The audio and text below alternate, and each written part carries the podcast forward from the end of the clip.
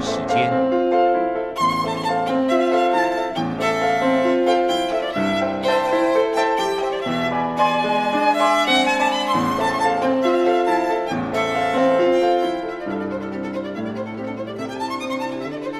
由天安门学生运动领袖王丹主讲。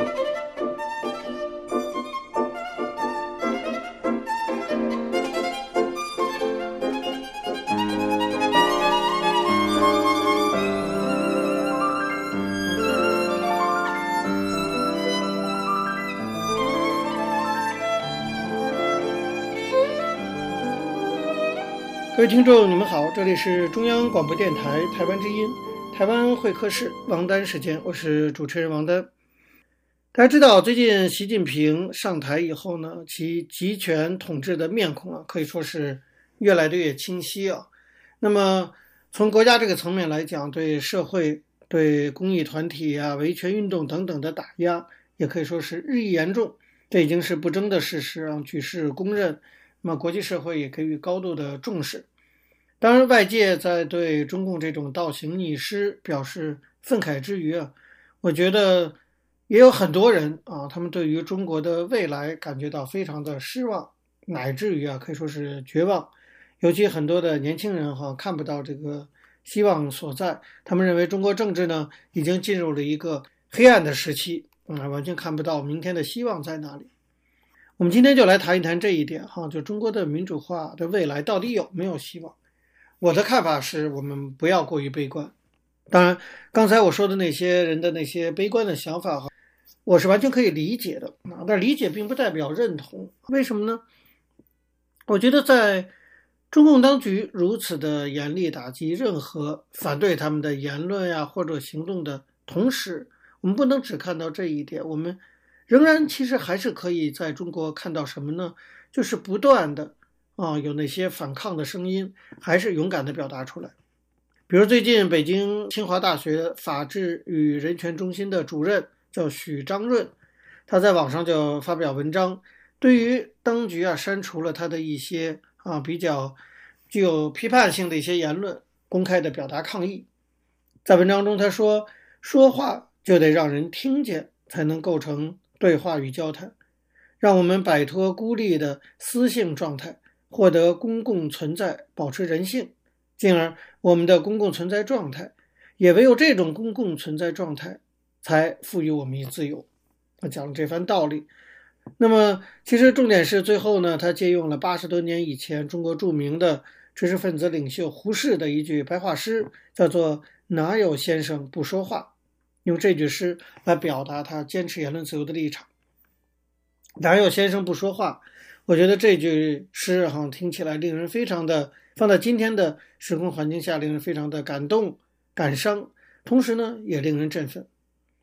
我当然不否认啊，就是像许章润先生这样的敢于说话的人啊，在今天的中国还是非常非常少的，这个我同意。可是呢，如果我们从历史的角度看，我觉得敢于前行的这些勇士啊，从历史上看本来就是很少的，这是正常现象。只要中国还有这样的人在，你就不能说中国的未来一点希望都没有。更何况呢，那些敢于公开站出来的人啊，又岂止是许章润先生这样一个知识分子呢？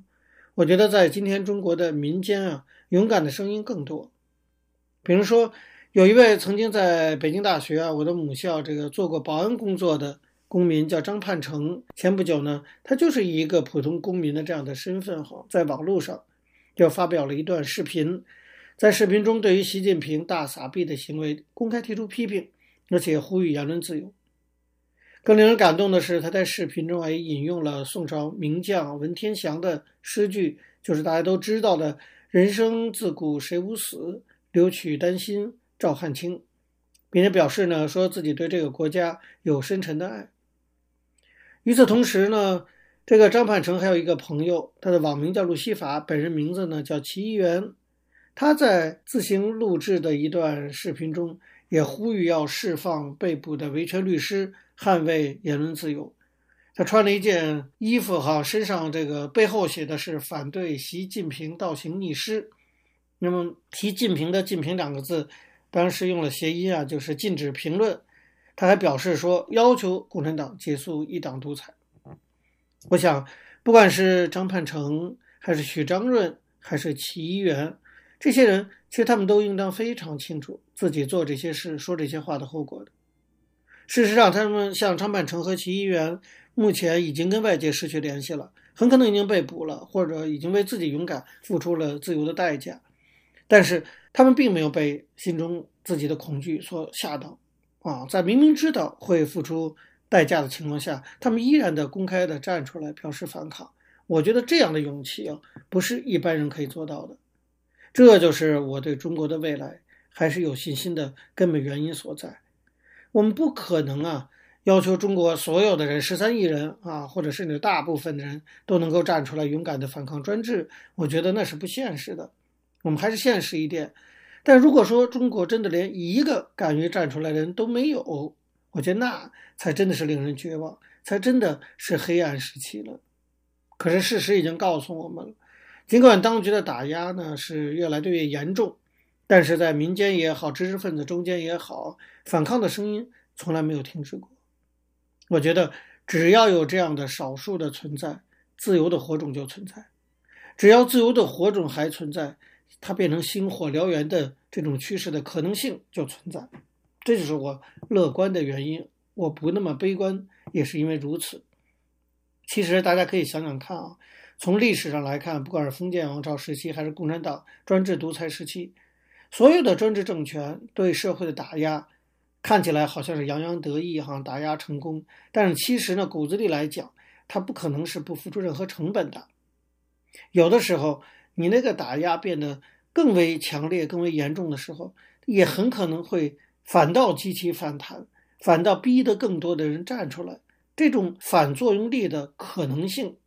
这就是专制政权打压社会会付出的巨大的成本之一。你不知道什么时候你的力气是用大了，然后就激起这种反弹。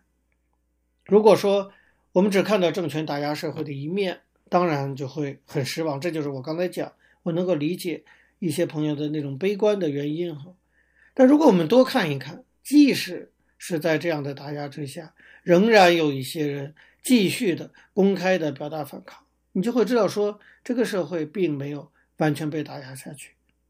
当越来越多的人像徐章润先生那样发出了“哪有先生不说话”的声音的时候，当越来越多的先生，啊，这先生不一定指知识分子啊，也包括民间的公民都站出来说话的时候，那个时候就是专制统治的危机开始的时候了。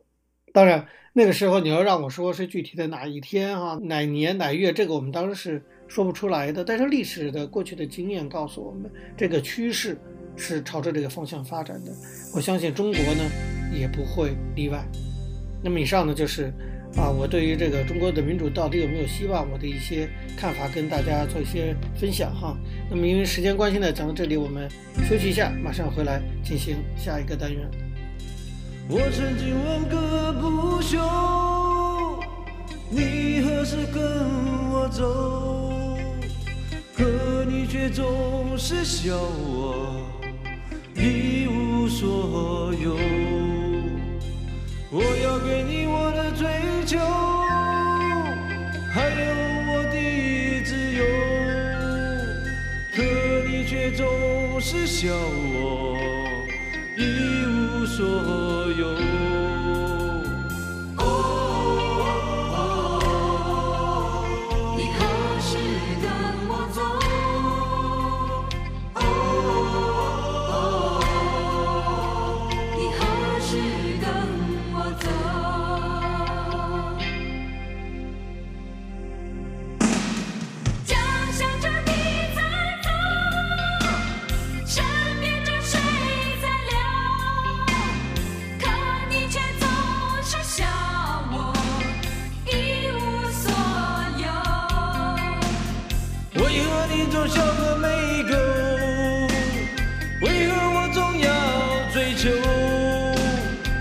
各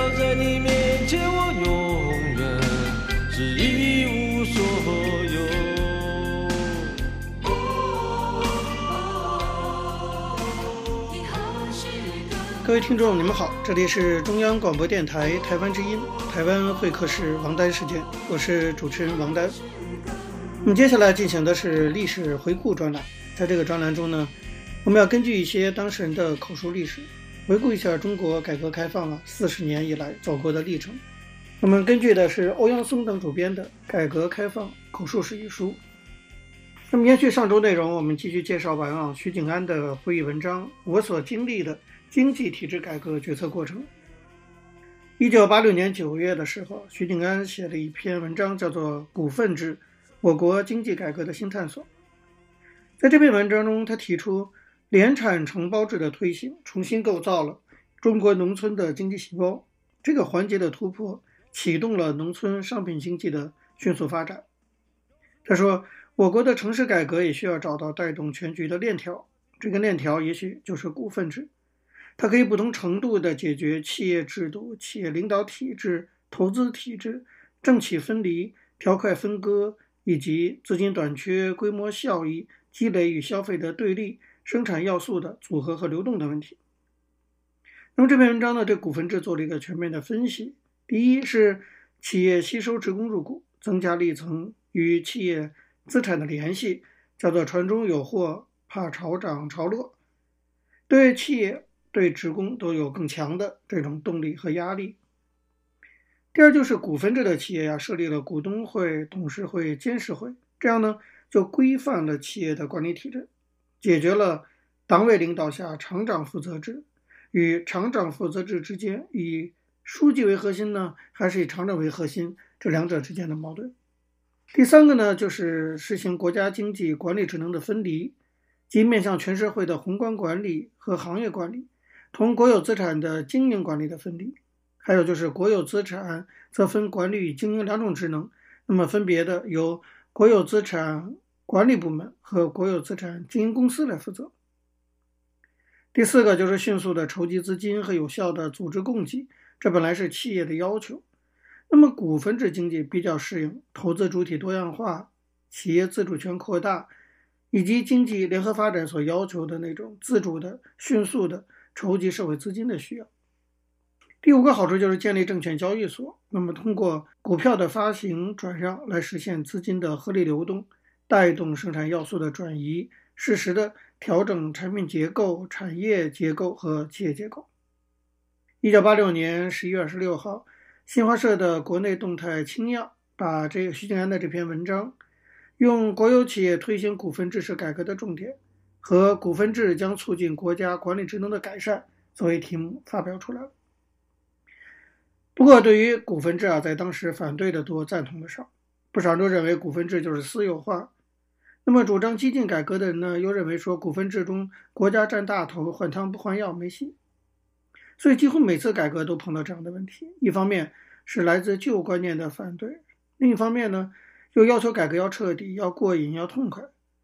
国家占大头，在徐景恩看来确实会带来毛病，但是所谓的彻底、过瘾、痛快的改革其实是等不来的，改总比不改强，争论下去还不如试点。所以，一九八七年，徐景安以中国体改所副所长的身份。去河北的沧州、浙江的湖州和温州推动试点。他把沧州青化局改为资产经营公司，后来上市了。湖州两个乡的企业管理局改为资产经营公司。这样下去跑了一年，感到很辛苦。当时呢，深圳缺一个体改委的主任。那个时候，李浩原来是国务院副秘书长，调到深圳当市长、当书记。所以应李浩的邀请，一九八七年的年底，作者徐景安就离开北京到深圳去当体改委主任去了。他到了深圳以后啊，在李浩的支持下，一步步的推行股份制改革。大家知道，深圳跟中国的内地不同，它适应投资主体多样化，大多采取了股份的形式。到一九九零年，在三千八百六十二家工业企业中，股份形式的公司有将近两千家，在作者徐景安的主持下，深圳市起草了《深圳特区股份有限公司条例》，由深圳市政府通过颁发。那么根据这个条例，对股份公司进行了规范，并先后把十七家国有企业改造为股份公司。除了原来的深发展以外呢，还把万科、金田、安达、原野四家公司改组为上市公司。徐建安说：“搞市场经济，资源由市场配置，那么资本和土地作为不可或缺的生产要素，必须建立相应的股票市场与房地产市场。那么股票市场热了，房地产市场热了，就会带动经济的发展。”而经济发展反过来呢，刺激了股票市场，刺激了房地产市场，所以股票市场和房地产市场是一个国家经济的晴雨表。那么深圳人觉悟的比较早，成立资本市场领导小组展开研究。后来市长、市委书记李浩拍板，于一九九零年十二月一号设立了深圳证券交易所，徐景安担任了这个证券交易所的副理事长。当然，这个交易所后来几经风雨啊，差一点被关闭。在紧要的关头呢，邓小平九二年年初到深圳，发表了著名的南方谈话。在这个谈话中，他说：“证券、股市这些东西究竟好不好？有没有危险？是不是资本主义独有的东西？社会主义到底能不能用？允许看，但要坚决的试。看对了，搞一两年；对了，放开；错了，纠正；关了就是。关也可以快关，也可以慢关。”也可以留点尾巴，怕什么？坚持这种态度就不要紧，就不会犯大错误。邓小平说：“总之啊，社会主义要赢得与资本主义相比较的优势，就必须大胆地吸收和借鉴人类社会创造的一切文明成果，吸收和借鉴当今世界各国，包括资本主义发达国家的一切反映现代社会化生产规律的先进的经营方式和管理方法。”邓小平讲了这一番话，那么这番话当然对深圳的经济体制改革起到了很大的支撑作用啊，这就是史称的邓小平南巡及其对中国经济发展发生的影响。徐静安在他的这篇文章《我所经历的经济体制改革决策过程》的最后说，对于深圳的股份制改革与股票市场，不少外国人很不理解。有一个外国代表团到深圳考察。问我深圳搞了五家上市公司，对全国来说有什么意义？我说，它的意义就是示范，成功了就可以推广。世界银行对中国的改革非常的关注，但是对搞深圳特区搞试点，世界银行是不赞成的。但是实践证明啊，试点还是有意义的。中国股份制改革与股票市场是成功的，星星之火呢已经燎原。好，各位听众，以上呢这几周介绍了徐景安当时在国家体改委工作啊，他所经历的一个经济体制改革的决策过程。大家可以在他的回忆文章中啊，很生动地看到中国的经济体制怎样在争论中采取什么样的顶层设计，怎样的一步一步的来推进发展的。但是我要强调，这基本上都是八十年代发生的事情，这些事情到九十年代之后。中国的经济体制改革却走上了另一条道路，那是后话。各位听众，因为时间关系讲到这里，我们休息一下，马上回来进行下一个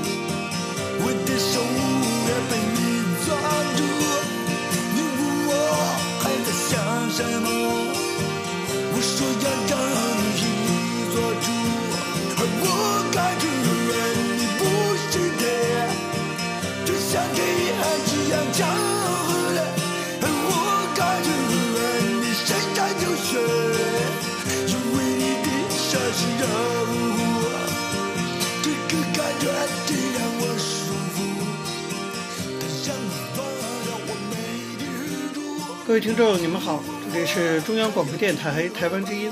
台湾会客室王丹时间，我是主持人王丹。在今天的台湾经验专栏中呢，我们要继续介绍台湾公民社会发展中非常重要的一个部分，那就是社区大学的经验。希望这些经验呢，以后也可以成为中国大陆未来类似建设的一个借鉴。在台湾呢，社区大学发展出过去的社会所没有的一种新的成人学习模式，这是我们要介绍社区大学很重要的一个原因。因为在这种新的成人学习的模式中啊，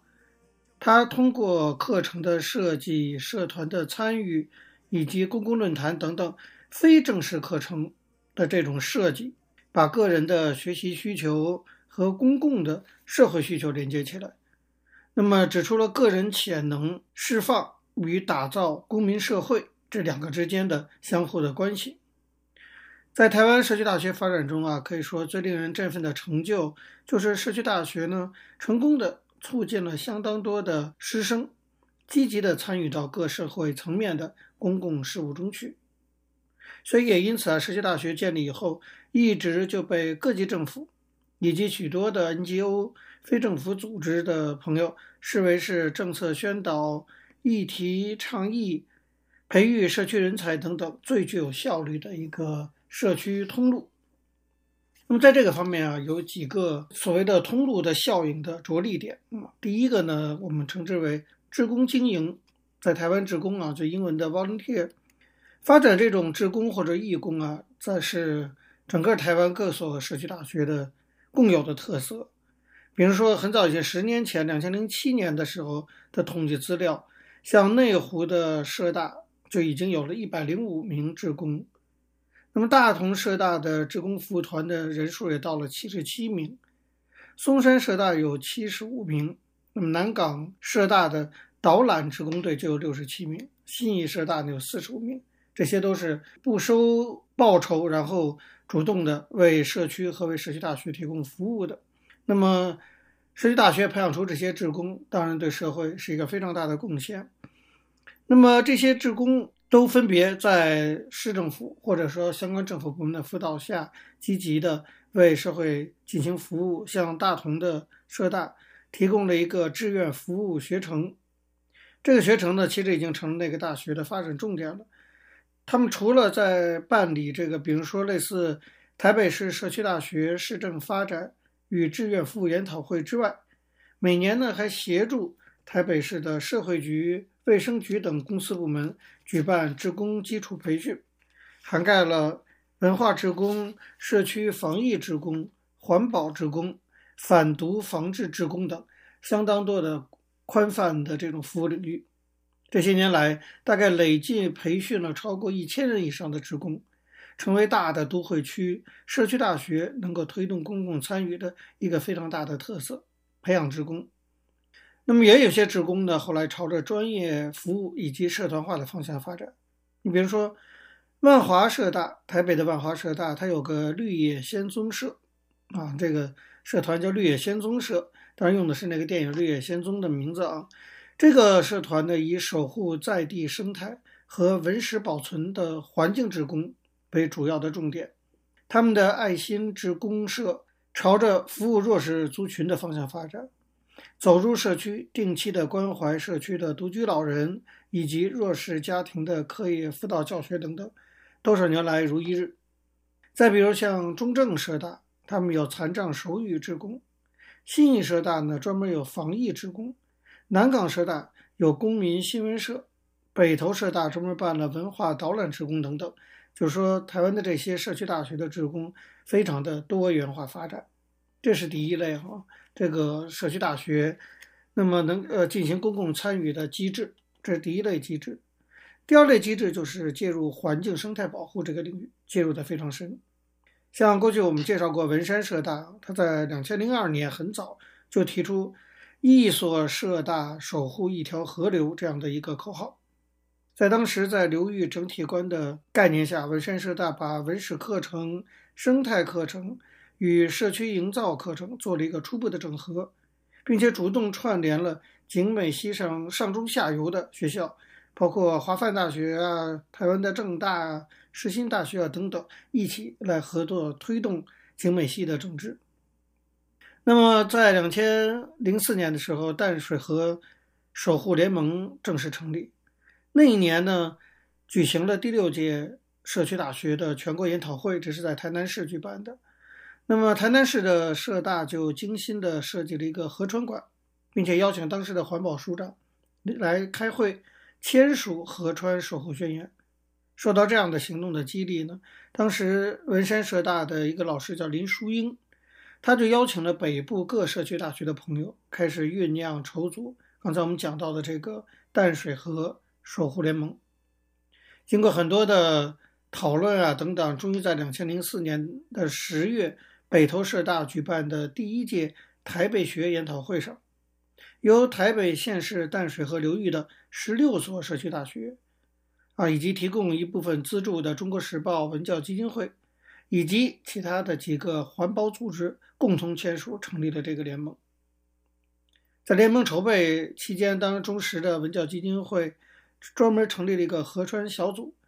这个小组接受了社区大学的建议啊，把原先预定要去推广河川教育讲座的经费转过来支持社区大学成立河川守护社团。由于有了这笔经费的支持，有六所社区大学成立了新的。以河川防护为主要内容的社团，加上文山社大、板桥社大、永和社大已经有的这些社团，所以整个守护联盟成立一下子就显得非常的蓬勃发展。在新生的社团中，包括了像南港社大的河川守卫队、大同社大的淡水河永续发展研究社、北投社大的东华社区八仙镇巡守队等等，这些呢都对河川的守护工作起到了很大的作用。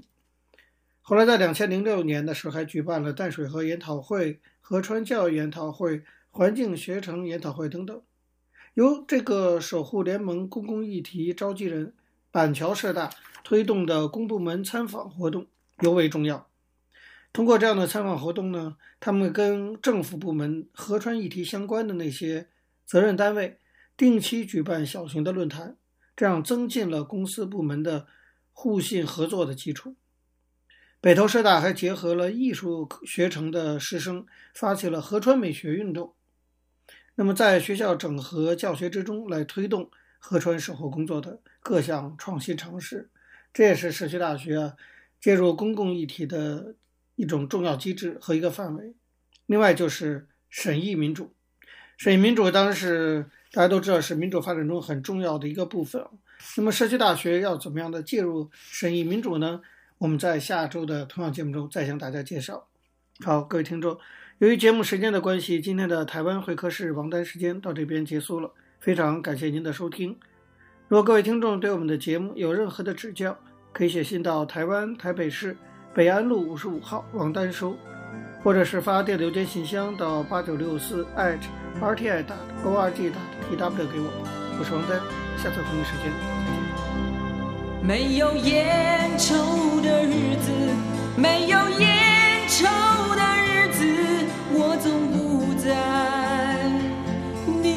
身旁，而我的心里一直以你为我的唯一的、唯一的一份希望。天黑了，路无法延续。到黎明，我的思念一条条铺在那个灰色小镇的街头。没有蓝色的鸽子飞翔。啊啊啊啊啊啊！手里没有烟，那就画一根火柴吧，去抽你的无奈。去抽那永远无法再来的一缕。